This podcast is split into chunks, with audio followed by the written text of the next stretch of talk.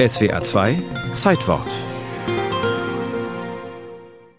Durch enge Serpentinen führt die schmale Teerstraße steil bergauf. Links sind, wenn die Bäume den Blick freigeben, das Meer und der Strand von Viareggio zu sehen.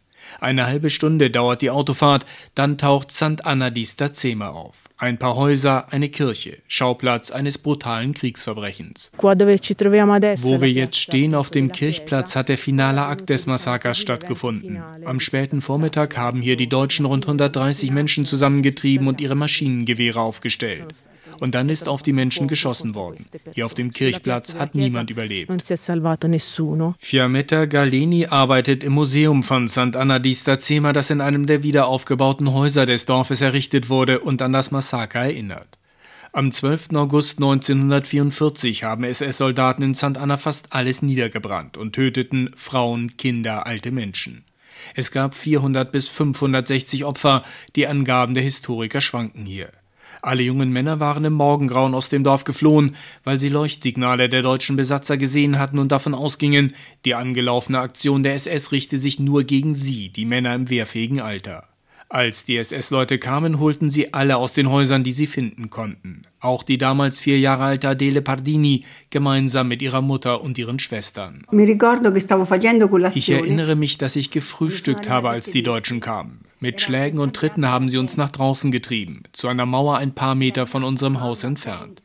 Meine Mutter und eine andere haben sich geweigert. Dann haben die Männer ihre Pistolen aus den Halftern gezogen und meine Mutter und die andere Mutter mit ihren Pistolen erschossen.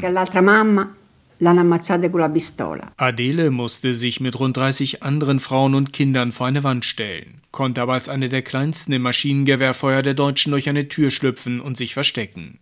Zwei ihrer Schwestern wurden getötet, die jüngste Anna Pardini war damals gerade 20 Tage alt. Nach ihr ist heute der Platz am Eingang des Dorfes benannt. Sie selbst erzählt Adele, habe zwar überlebt, die Bilder im Kopf aber gingen nicht weg. Noch heute habe ich nachts Albträume, in denen ich vor den Deutschen weglaufe und nicht weiß, wohin. Diese schreckliche Erinnerung bleibt. Sant'Anna di Stazema steht nicht nur für eines der schlimmsten deutschen Kriegsverbrechen in Italien, sondern auch für einen der größten Justizskandale. Jahrzehntelang wurden Akten über das Massaker in dem Dorf und anderen Kriegsverbrechen in der Region in Rom in einem abgelegenen Teil des Militärgerichts gelagert, in einem verschlossenen Schrank, dessen Türen zur Wand gedreht waren. Armadio della Vergogna, Schrank der Schande, taufte ihn ein Journalist, der berichtete, als ein junger Staatsanwalt die Akten in den 1990er Jahren entdeckte. Zehn ehemalige SS-Männer wurden später in Italien wegen ihrer Beteiligung am Massaker verurteilt.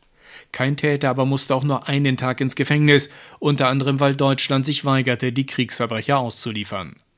Trotz dieses doppelten Traumas will Sant'Anna di Stazema zu einem Ort der Versöhnung werden. Zum 75. Jahrestag 2019 hat Bürgermeister Maurizio Verona eine Vereinbarung unterzeichnet über eine Städtepartnerschaft mit Mörs in Nordrhein-Westfalen. Schwerpunkt Jugendaustausch. Ich glaube, das ist ein wichtiges Zeichen gerade in der heutigen Zeit. Dafür, dass es in Europa wichtig ist, Brücken zu bauen und nicht Mauern zu errichten. Ein Überlebender des Massakers Enrico Pieri hat sein Haus an die Gemeinde übertragen. Dort soll mit deutscher Unterstützung eine Jugendbegegnungsstätte errichtet werden. Adele Pardini, die als Vierjährige überlebte, will trotz aller Albträume, solange es geht, erzählen von dem, was vor 75 Jahren in Sant'Anna di Stazema ihr und ihrer Familie widerfahren ist. Für die Erinnerung, damit das nicht in Vergessenheit gerät, hoffen wir, dass es etwas nutzt. Hoffen wir.